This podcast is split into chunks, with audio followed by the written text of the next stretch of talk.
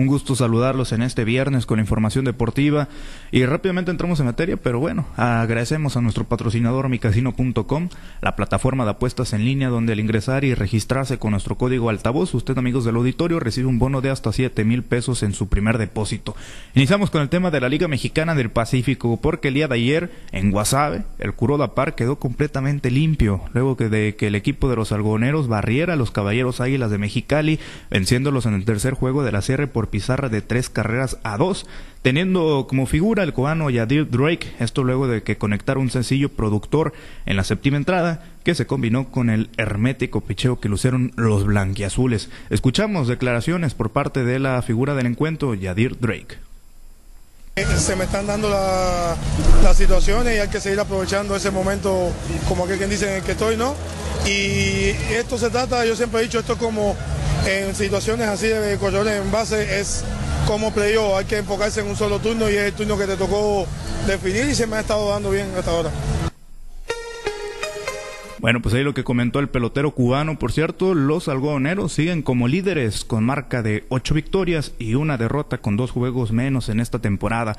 Y por otra parte, en Mazatlán, el equipo de los Cañeros rescataron el juego del honor frente a los Venados al superar los 3 a 0, esto con un rally eh, de la misma cantidad de anotaciones en la quinta entrada, en el tercer duelo disputado por allá en el estadio Teodoro Mariscal el día de ayer por la noche y siguen como últimos de la, del standing los Cañeros de los Mochis.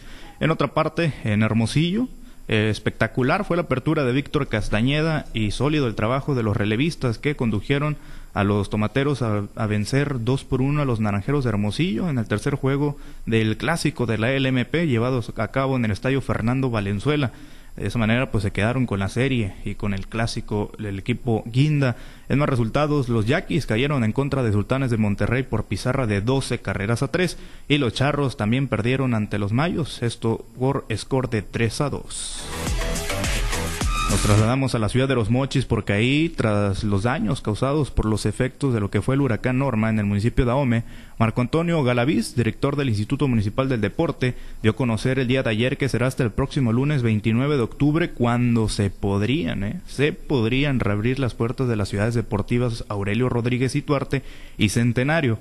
El titular de la paramunicipal no confirmó que será ese día cuando se pues, se reaperturen las unidades deportivas, pero pues todo indica que sí estará haciendo la próxima semana. Esto luego de que señalara que pues siguen los trabajos de rehabilitación que consisten en levantar árboles caídos y desahogar los campos deportivos de todo el municipio, no solamente de las unidades deportivas. Vamos a escuchar parte de lo que mencionaba. Amigo, este, sí estábamos este, pensando para abrir el viernes con esas condiciones que te repito ahorita. Vamos a seguir valorando este el tema de hoy. De hecho, ahorita aquí ando en la unidad deportiva acá en el Carrizo, también secando las instalaciones. Gracias a Dios, este, ya van mejorando aquí los campos. Bueno, pues ahí lo que comentó el encargado del deporte de AOME. Inicialmente, pues señalaba que podría ser el viernes, posteriormente ya eh, señaló de que será hasta la próxima semana, aparte de lo que comentaba el encargado del deporte en AOME. Y en Cancún, Quintana Roo, amigos del auditorio, la delegación de Sinaloa tuvo otro gran día en los Juegos Paranacionales CONA de 2023 al sumar 27 medallas en esta competencia, de las cuales 18 fueron de oro, para llegar a un total de 70 en esta justa nacional. La guasavense Paulette Mejía cumplió las expectativas al obtener la medalla de primer lugar, esto en la prueba de lanzamiento de disco. Vamos a escuchar parte de lo que mencionaba la guasavense por otra vez obtener medalla de oro. El año pasado tuve las tres medallas de plata y no fue nada fácil el obtenerlas porque estuvo complicada la competencia, pero hoy gracias a Dios ya nos colocamos otras nuevamente en las medallas de oro. En la categoría disco F4041 juvenil mayor femenil fue donde Paulette Mejía logró la medalla de oro luego de conseguir una distancia de 20 de 20.97 metros.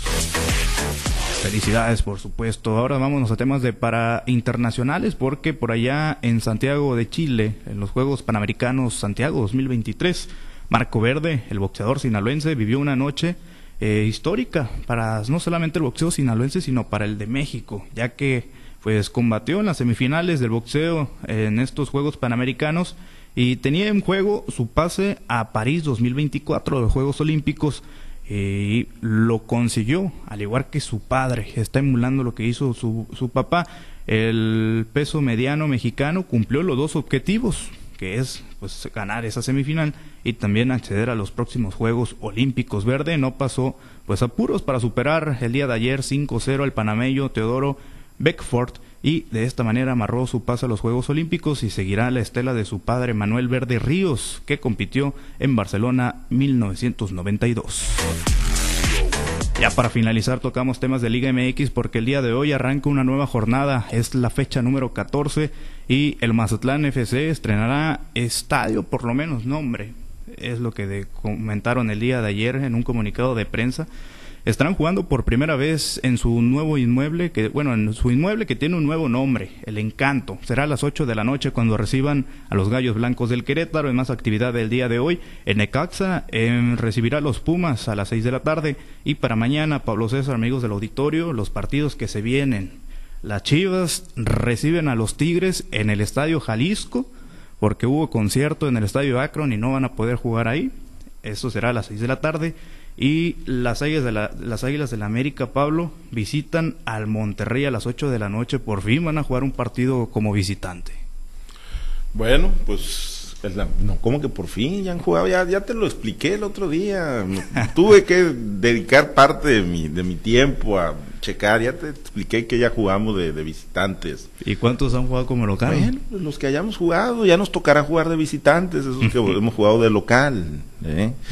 Oye, ¿quién, quién, ¿quiénes son estos del encanto? ¿Es, que es una empresa o qué es? ¿Le está metiendo dinero a... ¿Por qué no le puso Banco Azteca? ¿Por qué no le puso Electra? Porque eso, no le, eso no le deja dinero a él. Le da publicidad, pero no le deja dinero. Pues El Encanto es una inmobiliaria, inmobiliaria eh, mazatleca, de Mazatlán. Fue patrocinado el torneo pasado en la playera del Mazatlán y ahora pasan a, pues, a patrocinar el nombre del estadio, siendo un patrocinador mucho más importante, ¿no? Eh, hablando en el tema económico. Que, pues, los demás. Pues todos, todos haciendo lo mismo, ¿no? Es, han transitado, ¿no? Lo estamos viendo en el modelo de Estados Unidos, lo estamos trayendo a México. Aunque aquí en, en, México muchos se molestan, muchos aficionados, pero bueno, hay que también entender el negocio. Sí. Que tiene Uno, una entrada de dinero y la están aprovechando simplemente. Sí, ¿no? Y bueno, pues al final de cuentas, mientras no se hagan los trámites oficiales, ¿no? De los inmuebles que son propiedad de, de los municipios o de gobierno, pues cada quien le puede seguir llamando como quiera, ¿no? Sí, Todo esto es para efectos comerciales. En teoría vendría siendo un segundo nombre, ¿no? el, el, nombre comercial pero los estadios se siguen llamando igual, oficialmente. Simplemente pues es lo comercial para que hablen así en los medios de comunicación y reciben una entrada de dinero que es bastante fuerte. Bien, gracias Misael. Buen día para todos. Misael Valenzuela, los deportes.